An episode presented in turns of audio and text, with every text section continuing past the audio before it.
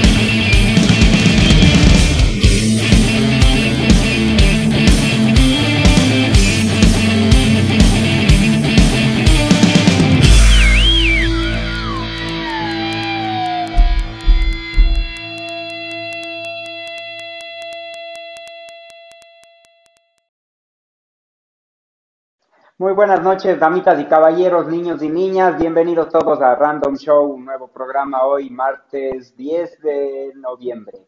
Vamos a estar con ustedes hasta las 10 de la noche, 10 de noviembre hasta las 10 de la noche. Vamos hoy día con el programa número 13. Quiero empezar agradeciendo, como ya saben, a los auspiciantes del programa. Primero a Don Marisco con los mejores mariscos congelados en Cuenca. Pueden visitarlos en la Remigio Crespo y Esmeraldas. Eh, gracias también a los dos carnales, un restaurante con la mejor cocina mexicana de barrio. Los encuentros en el patio de comidas Box Food en la Camilo Ponce y Jorge Carrera. En serio, no se imaginan lo bueno que es. Cuando vayan allá, pidan unos guaraches, digan que me van recomendados de Santiago Neira y, ya les voy a dar mi código de descuento para que puedan ahí pedir. No se imaginan, es buenazo los guaraches, pucha, que van se van a quedar locos con eso. Eh, agradecer también al vino Colmena Real, un vino 100% artesanal elaborado en base a mora y miel de abeja orgánica. Para pedidos pueden buscarlos en sus redes sociales como Colmena Real Wine. Y también comentarles que Sala Adentro les invita a participar en la convocatoria del concurso internacional nosotros, Reflexiones Visuales Pandémicas. Pueden encontrar las bases en www.saladentro.com. Tienen un premio súper bueno de 500 dólares, entonces entren ahí para que se animen, participen. Es una súper buena oportunidad de, demostrar su creatividad ahí. Y listo, vamos con el tema de hoy. Eh, nuestro tema es creación y composición musical y para eso hoy tenemos un entrevistado de lujo. Eh, vamos a conversar con Ricardo Pita, aquileño, es músico, compositor, ha sido parte de varias bandas, eh, que seguro conocen, y luego de eso se quedó como solista. Entonces, estamos ahí ya conectados, Ricardo, qué gusto tenerte por acá. Gracias por haber aceptado nuestra invitación. Hola, hermano, nada, qué gusto. Gracias a ustedes por, la, por el espacio, por la invitación y, por la difusión. Aquí este, desde Guayaquil ahora, como sabías, creo que conversamos, estuve en Quito hasta hace dos días y aquí acostumbrándome de vuelta al rico calor de mi ciudad. ¿Pero tú vives en Quito o vives en Guayaquil? Yo vivo en una, en una mochila con una guitarra hace, hace mucho tiempo, entonces eh, no tengo como un lugar fijo, digamos, por, por cosas de, de trabajo. Paso más tiempo en Quito, pero ponte la pandemia y, y todo el encierro me agarró acá en Guayaquil este, dónde está mi familia, mis amigos de toda la vida, qué sé yo. Este, pero mis compañeros de trabajo, hermanos y gente muy querida también la tengo en Quito. En Cuenca me he quedado igual también mucho tiempo. Donde, donde llame la labor, ahí estoy. donde te coja la próxima pandemia, igual tienes tu maleta, entonces no es problema. No quiero saber de más pandemias, por favor, que ya se acabe esto. Sí, sí, todos queremos eso, en verdad, ya. Antes de empezar, Ricardo, solo quiero eh, recordar a la gente que al final vamos a estar leyendo las preguntas que nos dejen, nos pueden ir escribiendo aquí como un comentario las preguntas, y al final vamos a leer todo, todo lo que nos vaya preguntando la gente para que les puedas responder tú. Entonces, ahora sí, para empezar, yo creo que lo, primero que, que necesito saber de ti es cómo llegó la música a tu vida. O sea, eh, te, digo, por ejemplo, porque eh, en mi caso yo, yo soy baterista, yo, yo toco batería, pero en mi casa, por ejemplo, no tengo nadie que sea músico, o sea, es como que me cogió por el gusto que tenía yo a escuchar música y quise aprender yo también. No sé en tu caso cómo fue eso, cómo, cómo tuviste tu, tu acercamiento a la música. Ah, yo, yo crecí en un hogar, en cambio, muy musical, en el que mi, mi, papá y mi mamá, este, bueno, la vida giraba alrededor de una guitarra, ¿no? Cuando había reuniones familiares y reuniones de amigos en casa, este, cuando yo era muy pequeño, no se ponía música, sino que se tocaba guitarra y se cantaba, ¿no? Este, y cantaban mi papá, cantaban mi mamá, hacían voces, se hacían voces entre ellos, y la noche entera giraba alrededor de, de, de una guitarra, digamos. Este, yo con dos, tres años, digamos, yo ya no quería ir a, ir a dormir y quería pasarme ahí viendo esto que pasaba alrededor de una guitarra. Y eso, a los tres, cuatro años, supongo, estaba ya trepado en la mesa de centro de la sala cantando. Y, lo mío fue como muy cercano al canto desde el principio. Este, en casa se escuchaba mucho folclore latinoamericano y al mismo tiempo se escuchaba el rock and roll, digamos, del, de los 60, no sé, se oía como mucho Mercedes Sosa y Facundo Cabral, y al mismo tiempo mm, también habían como cosas de los Beatles, este, que, que fue como yo estuve un, un, amor muy grande por los Beatles desde muy chico. Sé que desde como los tres años agarraba y ponía los vinilos y sabía con la aguja cómo ir a la canción exacta que quería escuchar, que siempre era She Loves You cuando era, cuando era muy chico y que ah, saltaba y cantaba así como, como loco con eso este, es de mis primeros recuerdos, más. Y bueno, nada, este, se transformó eso a, un amor con la música muy claro desde, muy chico, ¿no? Siempre, siempre fue, este, siempre fue muy claro para mí que el camino mío iba, iba cercano a eso, a la música. Y bueno, empezaste con el canto, pero luego cómo fue? ¿Qué instrumento fue, fue primero? Ah, con, o sea, como hubo siempre guitarras en casa, este, nosotros somos muchos hermanos y yo soy el segundo de, siete hermanos, ocho hermanos después, o sea, somos ocho a las finales, pero este, eh, todos tocan instrumentos y cantan, pero, pero mi hermano mayor tocaba la guitarra muy, muy bien y, y este, como que él me, él, como que fue el que tocaba la guitarra y yo era el que cantaba, ¿no? Entonces, yo no agarré una guitarra, digamos, tal vez hasta mucho más adelante, tal vez a mis 12 años, puede ser que recién empecé a, ah, como buscar un instrumento para poderme acompañar. Este, y tal vez por ahí hacer mis primeras canciones y eso, pero, pero la guitarra fue como al principio, digamos, como con, con, el instrumento. En casa siempre hubo un teclado también, entonces este, tuvimos algo muy bacán con, con, con, la familia, o sea, al menos mi hermano mayor y yo tengo claro como ese recuerdo de, de que mi papá nos ponía frente a los parlantes, ¿no? A escuchar eh, cosas, no sé, Stevie Wonder, por ahí me acuerdo. Ah, este, y decir, este, ¿qué, ¿qué escuchan aquí? Entonces nosotros decíamos, bueno, hay una batería, hay un bajo, está este arreglito que hace la guitarra, y él nos decía, ¿qué más? ¿Qué más escuchan? ah, hay unas trompetas, sí, ¿qué trompeta? Bueno, y como que desde chico también este, eh, tuvimos ese acercamiento que es como a, a los arreglos, digamos, de, de, la música, ¿no? Porque era como que, bueno... Claro, como entrenar el oído para, para ir dando su cuenta.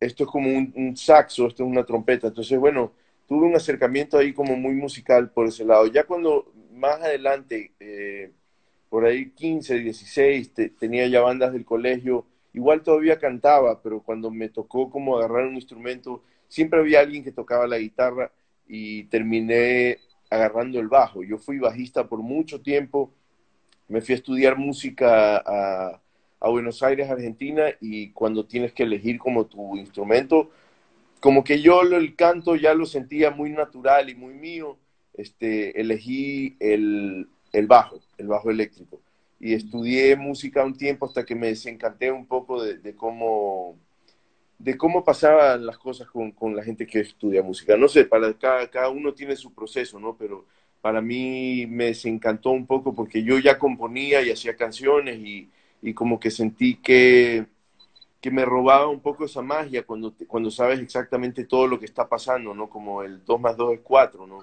A mí me gustaba llegar a ese 4 este, por mi lado y, o 2 más 2 es 5 a las finales, ¿no? Si me entiendes, como, como inventarme cosas y saltarme cosas, pero no, no, no, no sé, sentía que me estaban robando la, la magia. Pero bueno, estudié bajo y ese fue como mi instrumento, digamos, por mucho tiempo. Yo llegué al Ecuador luego de Argentina y fui bajista de muchas bandas de rock y toqué con el viejo Napo, con Héctor Napolitano por siete años. Eh, todo esto previo a, decidir dedicarme como a este camino de solista, que nunca tampoco fue algo que, decidí, sino como que se, se, dio, como decía el gran Chespirito, sin querer queriendo, ¿no? O sea, como, como que tenía estas canciones y de repente me invitaron a hacer un show que pensé que era para los amigos, para la familia, llegó mucha más gente y cantaban las canciones y se fue planteando ahí como un camino que, que hasta ahora igual me sorprende porque se me hace raro como tener un proyecto que, que lleve mi nombre, ¿no? Que, que, se llame Ricardo Pita, pero siempre estuve acostumbrado a, a ser parte de una banda de alguien más o, bajo algún seudónimo. Sí, claro, justo eso es lo que te iba a preguntar. ¿Cómo fue para ti ese cambio, no? Porque eh, digamos que es, muy diferente, entiendo yo, el estar en una banda con, con el formato así de, de, banda, ¿no? Que, se presentan como un nombre y que, claro, cada uno en la composición como que va aportando algo, o sea, uno crea su línea de bajo, por ejemplo, y el vocalista tiene unas ideas de las letras, como que entre todos van aportando. En cambio, en un proyecto solista, por más que tienes la banda, pero tú eres el que, el que, el que llega con las ideas bases, digamos que tú tienes ya una canción de alguna forma estructurada, y claro, el resto de la banda aportará en alguna forma, ¿no? Pero es como que tú llegas ya con la canción armada. Tiene, tiene como su lado increíble, por un lado, no sé, las dos cosas tienen como cosas buenas. Yo extraño mucho tener este, bandas, y es más, estoy constantemente en búsqueda de, de gente con quien colaborar, pero, pero a la final el proyecto como como se encaminó lleva mi nombre, pero ahora, por ejemplo, estoy trabajando con un maestrísimo de, de, los sintetizadores y del mundo de la música electrónica, se llama este, Nicolás Dávila, y, este, y él es como mi banda en este momento. Este, siempre estoy buscando gente con quien colaborar, este, trabajé mucho tiempo con un baterista que, que, que es mi hermano, Carlos Pavón, y es como que han sido bandas, han sido formaciones de bandas solo que el proyecto sigue llevando mi nombre. Entonces, a la final es también por el, lado de composición, yo soy el que lleva las canciones y eso, pero, pero a mí me gusta mucho ser parte de bandas. Extraño bastante esa, esa, esa camaradería que hay cuando también eres parte de, no sé, viste, cuando estás en el nombre de, bajo un nombre de, de un proyecto, este, y viajas juntos y eres como que parte de un equipo, ¿no?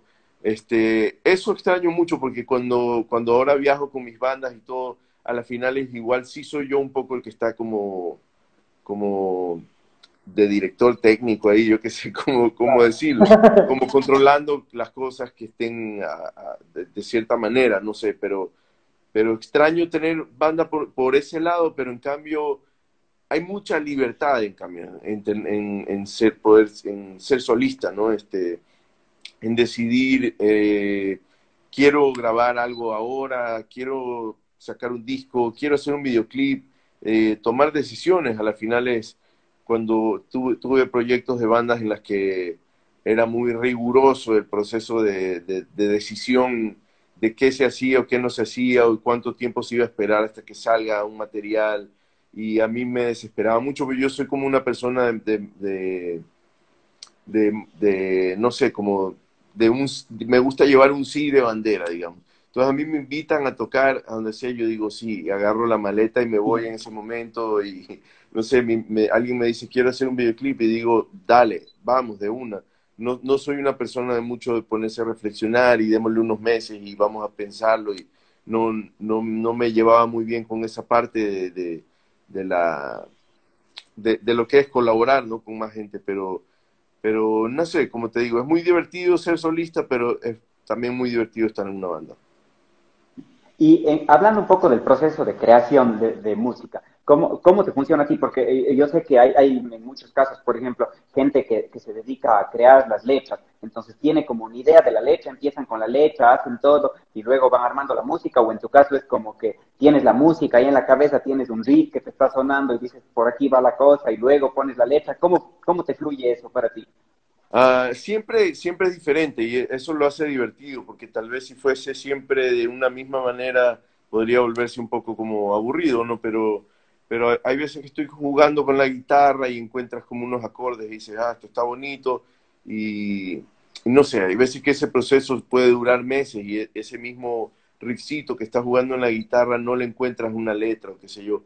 Hay veces que estoy caminando y, y es difícil encontrar ese momento de, de, silencio, ¿no? Que es necesario, porque yo soy tan amante de la música que se me hace difícil desconectarme de, de no sé, yo, yo, me gusta mucho salir a caminar y, lo hago con música en los oídos. Cuando estás escuchando música o estás viendo algo en la tele o está, o está tu cerebro como procesando cosas, es difícil crear, empezar a, crear algo. Entonces me hago el ejercicio a veces de darme ese momento de silencio para, para poder empezar a, a crear algo, ¿no? Entonces, hay veces que caminando empiezo a hacer rimas en la cabeza y, y termino como como escribiendo de repente un texto al que luego le encuentro música, pero no sé, me ha, pasado de todas las maneras. Como te digo, a veces primero sale la música y luego adapto algún texto o sumo un texto que ya tenía a una música que, me gusta y veo cómo las uno y no sé, he tenido las experiencias más, más increíbles han sido soñar que estoy escribiendo una canción y me despierto y todavía me acuerdo un poco de qué de qué era, cómo iba, y me tengo que levantar a escribirlo así rapidísimo para que no se me olvide, eh, grabarlo en el teléfono, viste que ahora tener esta cosa para en la mano para poder grabar y eso, es lo máximo, porque pasaba de más chico, me acuerdo este, que era escribirlo en un papel y tener que cantarla 100 veces para que no se te vaya a olvidar nunca. Ahora como que digamos eso, se ha hecho más fácil, pero las canciones llegan de mil maneras y eso justo lo hace muy divertido. Pero, pero tú sientes que tu instrumento para componer es la guitarra, ¿no? Sí, sí, sí, con el que mejor me llevo es la guitarra. En algún momento, porque tenía en, en casa de más chico, digamos, tenía un, un piano, un órgano, hacía el ejercicio también de darme el chance de encontrar acordes y, y componer. Y hice eso de, de, chico muchas veces, pero ahora hace mucho tiempo que lo que tengo siempre a la mano es una guitarra. Entonces sí, se compone con la guitarra más, más, más fácil. Pero también eso, como te digo, hay veces que, que empiezo de cero con texto, o sea, sin, sin oír música alguna y está, escribir como letras.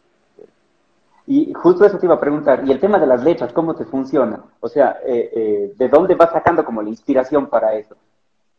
No sé, es, es, raro hablar de, de, inspiración porque es una pregunta común, pero no, no, no, creo que llegue como un momento en el que diga, me siento inspirado en este momento y voy a escribir. No, no, no, para nada, sino más bien es como que, como que encuentras, por ejemplo, en vivencias tuyas o en cosas que te van pasando y dices como que esto, esto debería ser una canción. inspira las letras en sí. Eh, intento de, de, varias maneras igual, también como que creo que sí hay muchas canciones que hablan de experiencias que, que me pasaron así específicamente y en general son como que también, o las que elijo también para los discos, son canciones que, que intento que tengan como una, una, manera o un idioma un poco más universal para que sea como, como, como que, que todo el mundo se pueda relacionar con eso, porque cuando es muy personal las cosas este, de repente no, no se abren tanto, pero no sé, viste esta canción Zapatos Viejos, habla sobre caminar por el mundo, salir a buscar lo que quieres,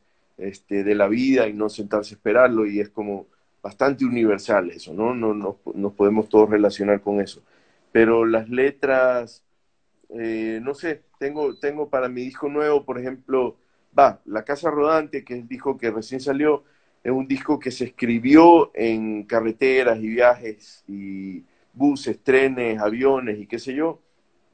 Y se grabó también así, se grabó en diferentes países, en diferentes estudios con, varias gente colaborando, entonces un disco como de, carretera, de viaje, no es como un álbum de fotos de, este viaje largo que tuve, eh, donde se grabó por España, Francia, Chile, Argentina, en Ecuador, y se fue sumando mucha gente ahí, muchos invitados. Y en cambio ahora estoy, eh, compuse este disco nuevo que, como que estamos medio empezando a, a preproducir, que no tiene nombre aún, pero son canciones que en cambio nacieron de todo lo contrario, que es de haber estado encerrado ocho meses este, eh, de, este tiempo de cuarentena, ¿no? Entonces hablan también mucho de eso, porque la Casa Rodante habla, zapatos viejos, el sueño, eh, todas esas canciones hablan un poco del tren, no sé, hablan de, de andar este, cruzando fronteras, pero en cambio el disco nuevo inevitablemente sí también habla como, como sobre, sobre estar encerrado, sobre, un viaje hacia adentro, ¿no? Porque como que también te empiezas a, dar cuenta que, que no es necesario como viajar físicamente, ¿no? Que tu cuerpo salga por la puerta y se suba a un bus y se vaya a otra provincia, ¿no? Te puedes pegar el viaje que quieras, este, yendo hacia adentro, ¿no? Este, entonces, bueno, por ahí, por ahí va la cosa. Este, hay cosas que vienen de experiencias reales y mucho también me gusta inventarme también personajes y, cosas que, no sé, está, está bueno, como pintar un cuadro ese, ¿no? Este, como, como imaginarte historias y eso. Yo, yo tuve un gran profesor, un profesor que todavía es mi gran amigo, Miguel Donoso, que es un escritor increíble y este, que, que, si no lo han leído, por favor busquen su, su trabajo. Este, Miguel me fue profesor mío de reacción creativa y, y él exigía mucho de mí, como que al resto le mandaban un cuento a la semana, yo tenía que llevar dos. Y este, yo empecé escribiendo muchos cuentos y cosas así. Entonces me gusta también crear historias y, e inventarme cosas, pero hay unas, no sé, La Monedita, ¿viste esta canción mía, La Monedita? Habla de algo que me pasó de verdad, que era como caminando en la calle, este, por que andaba con la barba y el pelo largo así, salió, alguien me ofreció dinero en la calle, ¿no? Y eso pasó, de verdad. Y me gustó llevarle una canción Claro, eso es de algo muy real, pero sí, sí, no sé, intento divertirme a las finales también con, con cosas que me pasen o inventarme, inventarme este, historias. Increíble. Y sientes como que no sé, eh, porque he escuchado como por ejemplo tus discos, y claro, el primer disco, si lo escuchas, tiene como que un estilo, y el segundo, a pesar de que, de que se escucha a Ricardo Tita en todos, pero tiene un, estilo un poco diferente, sientes como que si hay como un, un, cambio en eso, ¿no? A pesar de que tu música tiene un sello ya, una identidad propia, pero si sientes como que hay una variación entre cada disco. Sí, a mí, amigo, ojalá todo el mundo lo sienta así, porque yo intento justamente cambiar la piel de, del no, no, es un personaje porque soy yo. Eh. Yo a la final siempre intento que el, proyecto sea bastante, eh, ¿cómo se dice? Real, digamos. O sea, soy, yo a la final. Yo le siento que tiene mucha identidad. Yo, yo le siento a tu, música como, claro, se siente como un estilo muy, muy guayaco, pero que tiene tu sello, tu marca, sí.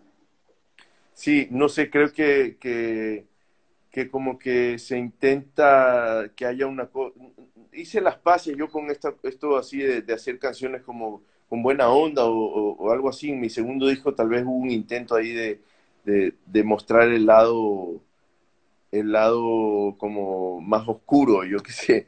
Pero a la final ya he hecho las paces con que ahora me gusta mucho, ¿no? Que la gente vaya a, tus conciertos o vaya a tus discos, escuche tus discos y, y se lleve algo bueno, ¿no? Que salga sonriendo, que le haga bien al alma y, recibo mensajes y, eso me, pone muy contento de gente que dice, va, tenía un día horrible y gracias a una canción tuya este, cambié la perspectiva, que eso está buenísimo, ¿no?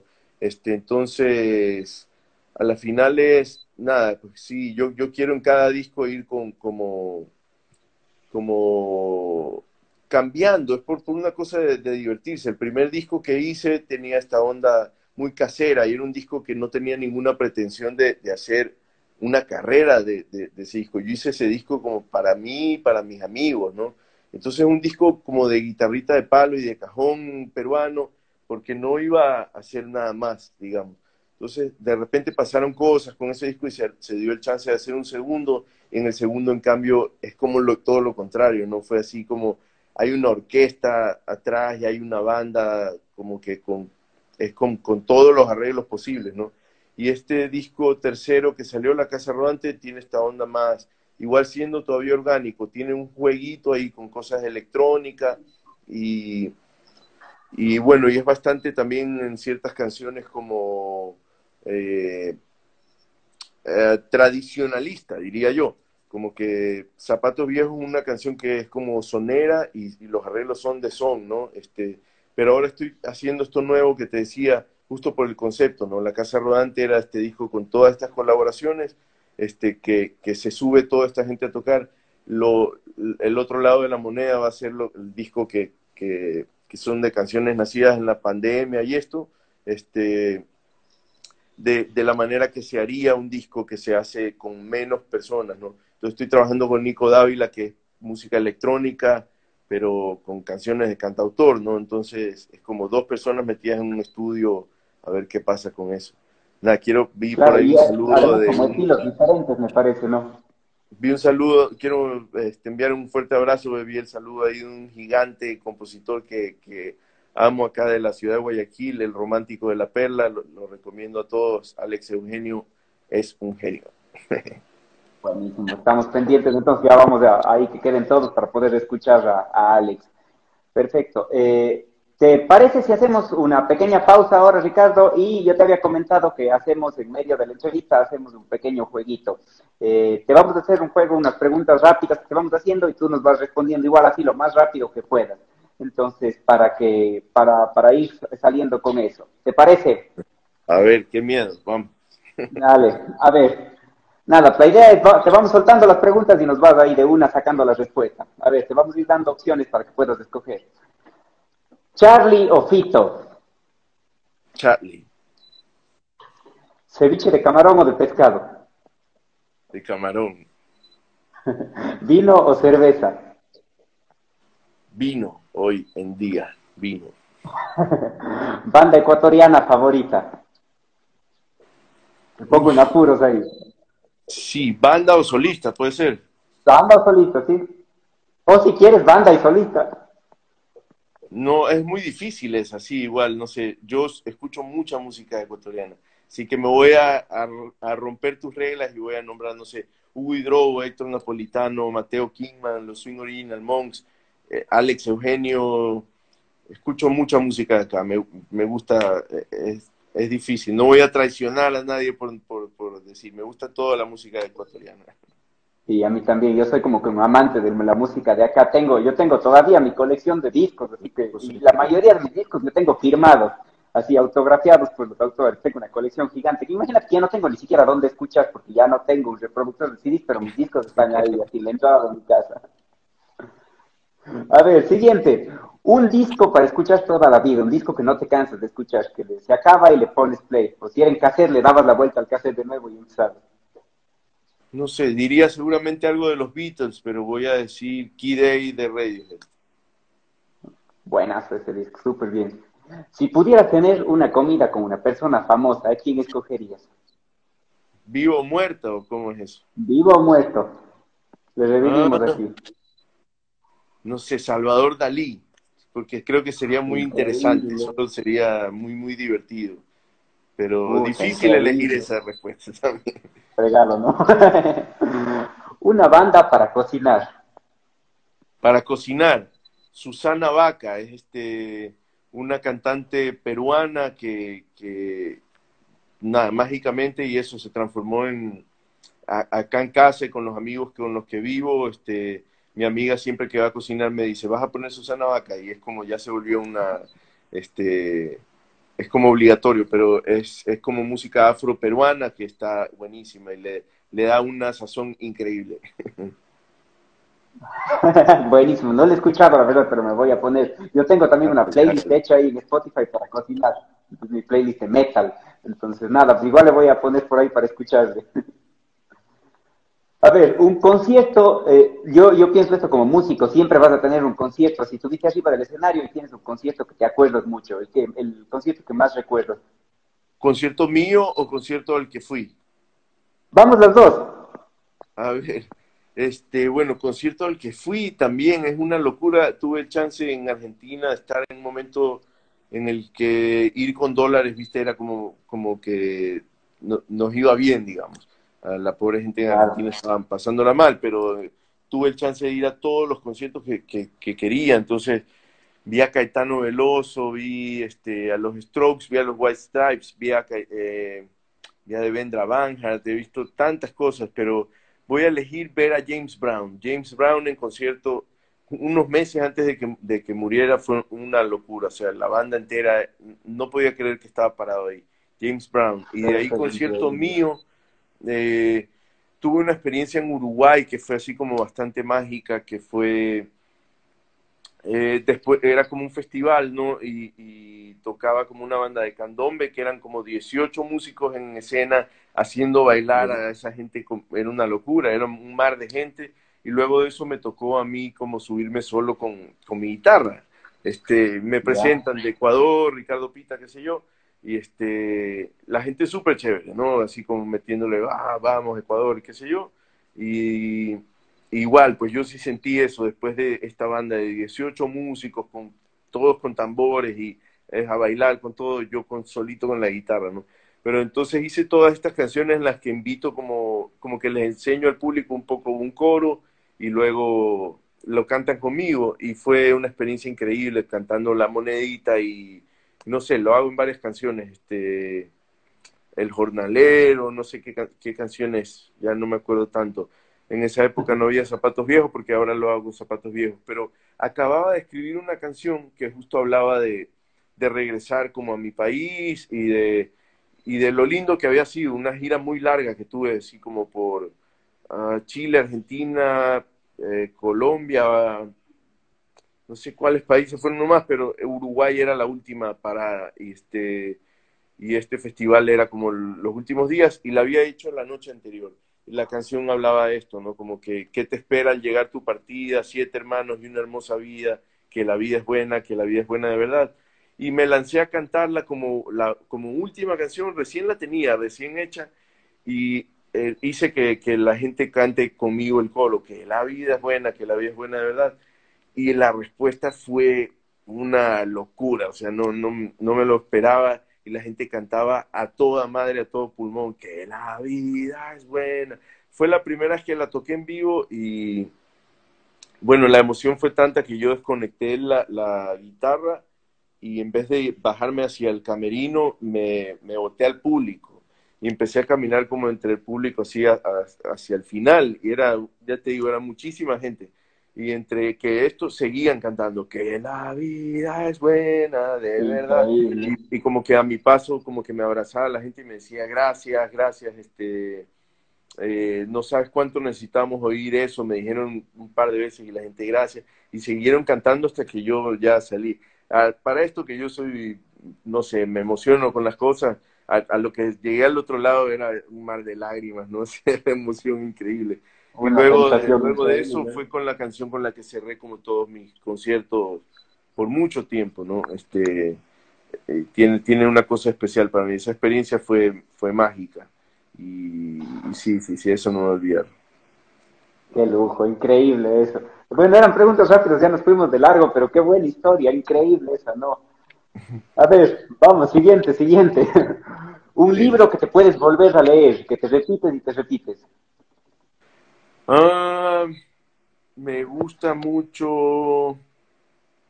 Estaba leyendo on, the Road y me gusta mucho cómo escribe este man de Kerouac, este, que, que, es como, dicen que, escribía casi como, como, como se tocaba la música de esa época, que era el bebop, ¿no? Y, este, escribe casi como sin comas y sin pausas y, y va describiendo todo lo que, lo que ve y lo que está pasando, ¿no? Y me, gusta mucho ese libro, lo, leí ya un par de veces, pero no soy de regresar mucho a libros, este, como que los leo una vez y, y, sí, ya.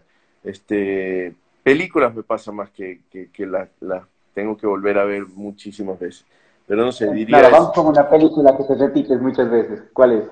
Uf, algunas, no sé, me acabo de volver a ver eh, Apocalipsis ahora, Apocalipsis Now que la subieron como versión extendida, está en el Netflix y es una película maravillosa, la puedo ver mil veces. El Padrino, igual, no sé, este, Taxi Driver, soy muy amante del cine, todo Tarantino igual, me las he visto cientos de veces. Wes Anderson, este director, sí, lo conoces, este, Wes Anderson, esas películas, creo que esa, ese sería, este, Life Aquatic y no sé, todas las de, las de Wes Anderson las puedo ver 100 veces, siempre me, me hace como bien al alma, así. Bastantísimo. A ver, por ahí. No, no le hago mucho. Ah. Igual sí me la veo, no, no me voy a hacer. Yo la verdad es que amo tanto ir al cine que hay semanas que quiero ir al cine y me termino metiendo a ver lo que sea que haya solo porque quiero ir al cine. Me he terminado viendo, no sé, creo que me pasó una vez y con una amiga que teníamos esta, esto de ir al cine así, sí, porque sí, este, nos fuimos a ver Anabel 3 o algo así, la muñeca diabólica, que es la peor cosa que vi en la vida, pero me reí mucho, no sé, a las finales. Pero amo el cine de, de todo, todo tipo, no sé. Me, me, encantan las pelis para niños, me encantan el cine de terror y me encanta el cine independiente y no sé, de todo realmente. Ay, bien, increíble eso. A ver, siguiente. Ah, vi, vi, que tienes muchos videos en YouTube con versiones en vivo de tus canciones y que eh, y en estas haces colaboraciones con otra gente. ¿Tienes como una que sea tu favorita de esas colaboraciones? Ah, no sé, por ahí creo que hay un videíto de Mateo Kingman y yo cantando junto a la Torre Eiffel, este, muy así, con mucho vino en, en el estómago. no es la mejor versión, pero, pero para mí eso, estuvimos, compartimos un show en, eh, en un, como un salón de eventos que era como un bote en el río Sena y la Torre Eiffel literalmente estaba aquí así atrás nuestro, ¿no? Y luego de eso nos quedamos como de parranda ahí en, eh, en la cubierta, digamos, del, del, bote y tenemos como un video ahí cantando los dos, pero creo que sí, más, más de allá que acá. Y, este, y eso, no sé, cantar ahí junto a la Torre Eiffel, una cosa que hasta ahora no, no me la creo. Pero no sé, con la, cantar siempre con la Juana Mon, que es una, una maravilla, Paulita Navarrete con su voz tan dulce y su, su persona tan, tan bacana, ¿no? Este, Camila Terán, Grecia Albán, tengo gente en la música que, que amo mucho, entonces, no sé, Álvaro Bermeo, el viejo Napo, o sea, cantar con Napo siempre fue una cosa maravillosa, ahora tenerlo en un disco, un disco, tener una canción juntos con su voz, digamos, ¿no? Siempre la gente lo, lo invita a que, a que graben sus discos, a que grabe guitarra, pero yo quería, quería la voz de Napo en el disco, ¿no? Y, tengo eso, eso es un regalo para toda la vida, ¿no? Increíble. Ahorita que dices de Mateo Kingman, capaz que hacemos, yo con Mateo igual nos conocíamos, yo le conocía a Mateo cuando él era niño, cuando todavía no era, no era cantante, sino era, era baterista, ahí en Macas. Entonces ahí nos conocimos, sí, capaz que algún rato le llamamos a Mateo por acá, tenerle también como entrevistado. Y falso, siempre, siempre oírlo hablar es increíble porque tiene una mente elevada, ¿no? Es un gran tipo. Sí, sí, sí. Increíble, súper pregun bien. Preguntan por acá algo, con Francisco el Hombre tuvimos el chance de, de viajar juntos por, por Brasil y, y, hacer unos shows juntos, pero a las finales... Ah, no, sí, tocamos juntos. La primera vez que tocamos en Ribeirão Preto, que es una ciudad hacia el suroeste de Sao Paulo, me parece. Eh, tocó este Sebas, que es el batero y cantante también de, de Francisco el Hombre. Cantamos juntos, tocamos juntos. Así que también es esa colaboración increíble, estando viajando por, por así como lugares remotos del Brasil, es una maravilla. Ay, qué bien, increíble eso también, ¿no? A ver, siguiente. Si tuvieras que grabar un cover, ¿qué canción escogerías? Un cover, un cover, un cover, un cover. Creo que diría, sí, es, es, todas son difíciles la pregunta, pero este, voy a decir, eh, me voy para el pueblo de los Panchos. Es una canción que, que, que, se escuchaba en la casa de mi abuelo cuando yo era muy pequeño y crecí escuchando los Panchos, pero esa canción todavía este, la tengo como en mi playlist con, constante, ¿no? Siempre me hace poner es, es, raro porque al mismo tiempo me pone como entre, entre muy, muy contento y como muy nostálgico, ¿no? Pero este es un temazo, un temazo, me encanta, me encanta lo, lo que hacen. Los panchos en general te pone así muy, muy bacán. Qué bien. Si, es una pregunta medio difícil para un músico, ¿no? Si tu vida fuera un musical, ¿quién debería cantar la banda sonora? Híjole, un musical y quién cantaría la banda sonora. No sé, qué locura. Este. Bjork. no sé. Bjork, qué lujo. Sí, imagínate, ahí. Pero con barba, así. A ver, eh, hay, hay, un montón de, yo escuchaba, yo siempre escucho rock ecuatoriano, escucho todo lo que están haciendo por acá, y he escuchado muchas bandas nuevas. ¿Qué, ¿Qué, banda, así como banda nueva, le ves así tú como que es una promesa, que puede, puede cumplir muchas cosas, que puede llegar lejos, de las bandas nuevas que has escuchado? Uh, Miel, no sé si escuchaste esta banda eh, quiteña. Miel me gusta mucho lo que, lo que hacen es, y es una banda nueva, ¿no? Porque igual no sé cómo, de, cómo cómo poner eso de una banda nueva, pero ellos sé que recién han sacado sus primeros materiales, entonces puedo decir Miel, Miel la, la, recomiendo mucho, ya tienen música en el Spotify y... Buenas, no les conozco, pero les voy a buscar de aquí mismo, de aquí voy a suscribirme a la música de ellos y, estás pendiente. Muy bueno. Otra, otra. He visto, vi tus, tus videos y es como que todos tus videos son chéveres, son súper bien producidos. Eh, bueno, ya luego te digo, pero, pero ¿tú tienes uno que sea favorito de tus videos? Ah, todos tienen, es como una cosa así de, de, un recuerdo muy bacán eh, de, su momento, porque no, la, la, verdad te soy sincero, no los veo tan seguido, este, pero cuando por ahí de repente, por alguna razón, me toca ver algo, es como me, me lleva mucho al momento, no sé, cuando hicimos Canción para el resto de los días, que, está este Andrés Crespo, ¿no? Que era en el momento justo de la película Pescador y eso, que, él es gran amigo, pues, y, él quería estar en el video, hacerlo de villano y eso, bueno, fue muy, muy divertido, pero en ese video no, no, casi no son actores. Andrés es amigo mío, pero este, los, los que salen conmigo, como en el paseo, y estos son mis, mis amigos, son mis grandes amigos. Entonces, este, para mí es súper bonito ver ese video. Pero ahí hay el videoclip que lo hace, es un gigante, todo lo que hace es increíble. Este, David López, que también tiene música, música nueva, por ahí si ponen en YouTube, este, tiene unas cosas maravillosas. David eh, hizo el videoclip de, de eh, El Ciclo, que, que, que, tiene como mucha magia y ese, ese video me, cada vez que lo veo me, quedo así, wow, o sea, si logramos una cosa así increíble. No sé si, si sabes cuál es, que, es como, como súper oscuro igual y hay unas calaveras y como medio tribal y toda una cosa así, pero este me, me gusta mucho, tiene, tiene como mucha, o sea, como logró lo visual que salga mucho de, de la canción lo transformó increíble, no sé, ese video. Y a mí me pareció increíble ese video. Y me, me, vino, no sé, cuando yo vi la primera vez el video, me hizo mucho acuerdo a un video que había de White Stripes, que no me acuerdo la canción, pero que es como un ciclo igual que van saliendo las cosas así y van, van creciendo, digamos, hacia la pantalla todo el ah, tiempo, se va reproduciendo, reproduciendo. Me hizo un poco acuerdo a ese video, me vino como esa imagen. Sí, sí, el ciclo me parece un video increíble, ¿verdad? Súper bien. Sí, sí, ese David López es, un bacán. Ya, había, ya hemos hecho un par de cosas juntos. Con David hicimos el el video del payaso triste este, que es este Ojos de Elefante habíamos hecho también. Pero bueno, ojalá por ahí se, se, se anime y hacemos algo, algo más.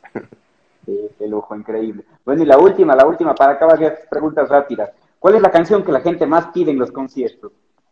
Uf, nada, sin, sin desmerecer y obviamente le tengo mucho cariño porque es la canción como que arrancó así esto de, solista y que pasaron muchas cosas a través de eso, pero canción para el resto de los días, ya sé como que, no sé, le tengo cariño, pero al mismo tiempo es como que ya, ya quiero como virar la página, ¿no? Como que me siento que estoy en otras cosas. Muchas veces cuando, cuando te hacen menciones como para entrevistas o algo así, ¿no? Vamos a entrevistar a Ricardo Pita y siguen poniéndola con esa canción.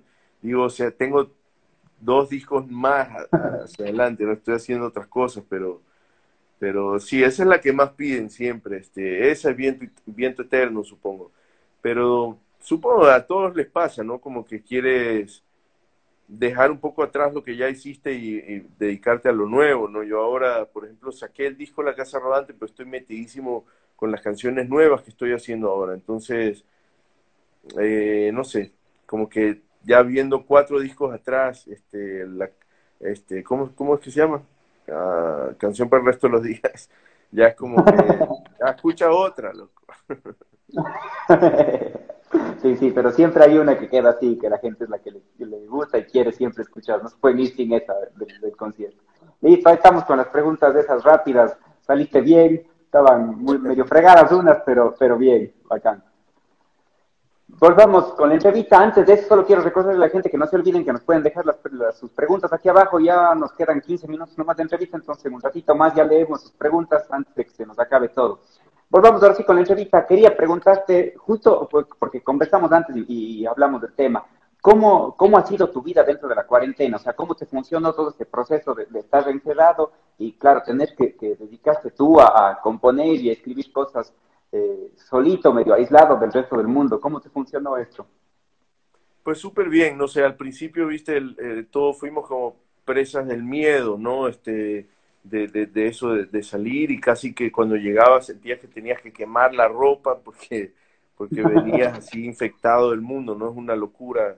Este, justo de, las canciones nuevas que te digo que, que he estado haciendo, hay una que habla de eso, ¿no? Cómo los noticieros, este, por vender, digamos, no sé, infunden mucho miedo, ¿no? Pero este, eh, creo que le, muy pronto le supe dar como un giro positivo. Este, yo acá en Guayaquil me quedo con, con mis grandes amigos, mis mejores amigos, son mi familia, yo hemos vivido toda la vida juntos, que mis dos mejores amigos son, están casados este, y, y tienen un bebé. Entonces, tuve toda esta cuarentena con el bebé más increíble que no llora nunca, es así como pura risa, es así pura luz, ¿no? Entonces, la verdad es que lo viví bastante, súper, súper, súper chévere y también creo que fue un buen momento para, para, como digo yo, desconectarse un poco, porque, porque cuando, cuando compones este, y al mismo tiempo, no sé, estás trabajando y viajando de un lado al otro y eso, encontrar ese momento de tranquilidad para sentarse a escribir es difícil, ¿no? Pero de repente tenía tantos días y empecé a componer, tuve que hasta ponerle un freno en un momento porque estaba componiendo como demasiado. Entonces, de repente se acumulan mucho las canciones y te, y te, te desespera ya en un momento, pero, pero nada, encontré como el camino correcto para, para que sea un encierro, un encierro bueno, ¿no? Este, y, como conocerse más a uno mismo y eso, hacer este viaje más introspectivo luego de haber estado en movimiento físico tanto tiempo, este, darme el chance de encontrarme a mí mismo también, ¿no? Así como hacia adentro. Pero eso, creo que es, no, ha sido una buena cuarentena, digamos, ha sido un buen encierro. Este, muy apenado por lo que el mundo está pasando, ¿no? Este, que le ha pasado muy duro, ¿no? Y eso, te golpea porque eres parte de, este gran colectivo que es este, el ser humano, ¿no? Pero, pero ojalá salgamos eso, más sabios y más, más em, empáticos, ¿no? De esto. Sí, Sí, sí, seguro que sí. Y eh, justo tú mencionabas que como que te fluía muchas cosas, pero no, bueno, no sé si tal vez en la cuarentena, pero en algún otro punto en tu vida, sentiste en cambio a lo contrario, así como que la creatividad no te fluía, como que no, no sentías, eh, en, no sé, en paz o en armonía contigo mismo y no podías escribir canciones, no salía. Sabes que igual no, nunca me, nunca me exijo este, escribir este, cuando, cuando las canciones como que vienen, nunca me, me, intento exprimir como el cerebro a, una canción.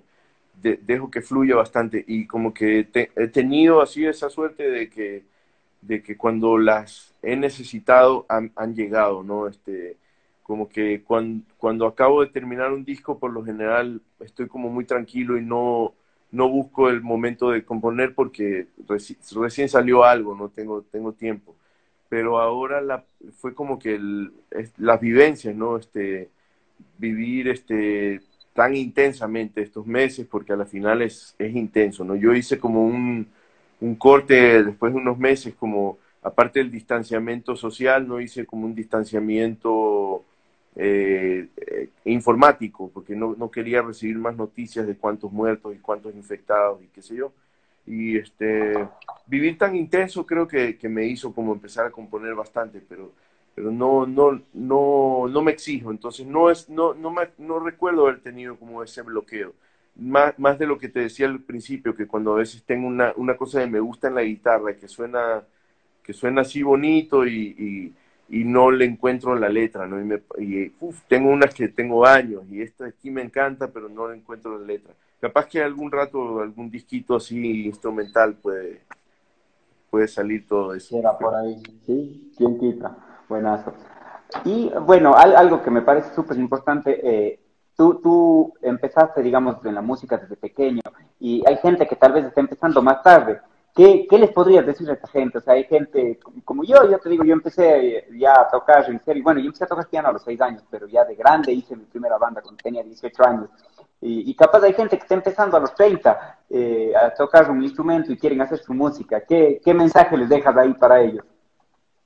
Pues perseverancia, perseverancia es el mejor consejo, este, digamos, esto, esto es, va, no sé igual a, qué punto nomás referir, porque ser cantautor, por ejemplo, ser compositor, es una cosa de perseverancia intensa, ¿no? Tienes que escribir 100 canciones para de repente que te gusten dos y, poco a poco vas a ir encontrándote más a gusto con cómo lo haces y cómo llegas a las canciones. De repente vas a tener que escribir 10 para que te gusten 5 y de repente vas a escribir 10 canciones y te van a gustar mucho 8 y dos dicen, ah, estas esta las paso. Este, creo que por ese punto tal vez ando, este, ya, ya ando como más en paz con las cosas que hago, pero, pero es de, de escribir mucho, ¿no? Si quieres ser bueno para escribir, tienes que escribir mucho. Si quieres mejorar un instrumento, si quieres cantar bien, tienes que cantar todos los días, ¿no? Este, y de ahí esto de, trabajar y vivir de la música también es de mucha constancia, no es un trabajo de 9 a 5, ¿no? Es así como el día entero tienes que, tienes que estar este, atrás de, de, tus cosas, ¿no? Yo, yo en mi caso no soy de mucho equipo de managers y estas cosas ni nada, sino que yo mismo me gusta conversar, hablar yo mismo las cosas y estar como presente. Y eso creo que es otro buen consejo, estar presente, ¿no? Dejen un poco los teléfonos y dejen, no sé, habla con la gente que tienes al frente y disfruta tu vida al frente tuyo, no, no a través de una pantalla. ¿no? Buenazo, buenazo. Vamos ahora sí con las preguntas del público, que se nos va acabando el tiempo, ya mismo nos corta el Instagram, la entrevista. Así que antes de eso, a ver, nos preguntan, primera, banda o, o solita con la que quisieras compartir el escenario. Eh, de la vida, sí. Sí, de la vida. Este, va, no sé, así del tope de mi cabeza pienso en Café Tacuba, que me cambió la vida desde chico y, amo, amo todo lo que hacen. Buenísimo. A ver, siguiente. ¿Con qué banda disfrutaste más tu época de bandas? Uh, con el viejo Napo, sin duda. Con Napo viajamos por, por todo el Ecuador, conocí las Galápagos gracias a él y aparte viajar con Napo era todo el tiempo una aventura, no sabes qué locura va a ser. El Napo está loco, entonces era muy divertido, pero no sé, este, sí, sin, sin duda, viejo Napo. ¿Cuál es tu canción favorita de las tuyas? Ah, no sé, alguna de las nuevas ando ahorita no, no, no, no sé, no me, no me escucho lo suficiente como para tener una canción favorita mía. Eh, no sé, no nos quedamos solos de mi primer disco. Es una canción que nació de un sueño y me, y me todavía como que digo, wow, esa letra es como intensa, ¿no? No nos quedamos solos.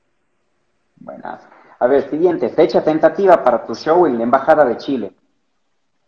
Ah, se canceló esa, ese, esa, teníamos ese show para marzo de este año, creo que fue, fue justo cuando reventó todo, estábamos con los pasajes comprados y todo, y los tenemos ya comprados, así que apenas se pueda, no sé, yo por mí diría mañana, pero cuando nos den, cuando nos den permiso.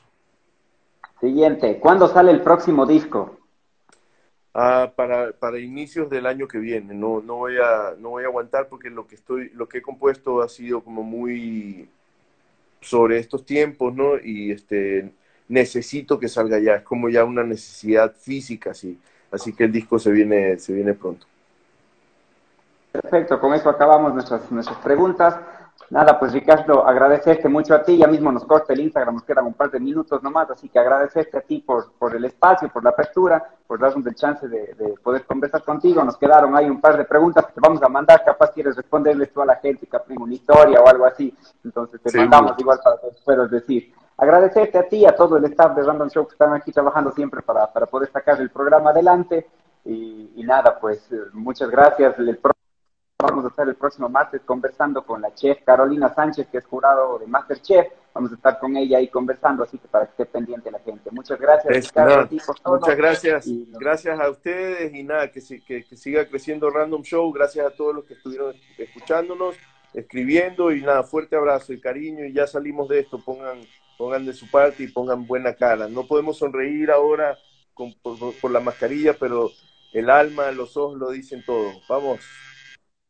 Buenísimo, estamos en contacto. Un abrazo. Chao. Un abrazo.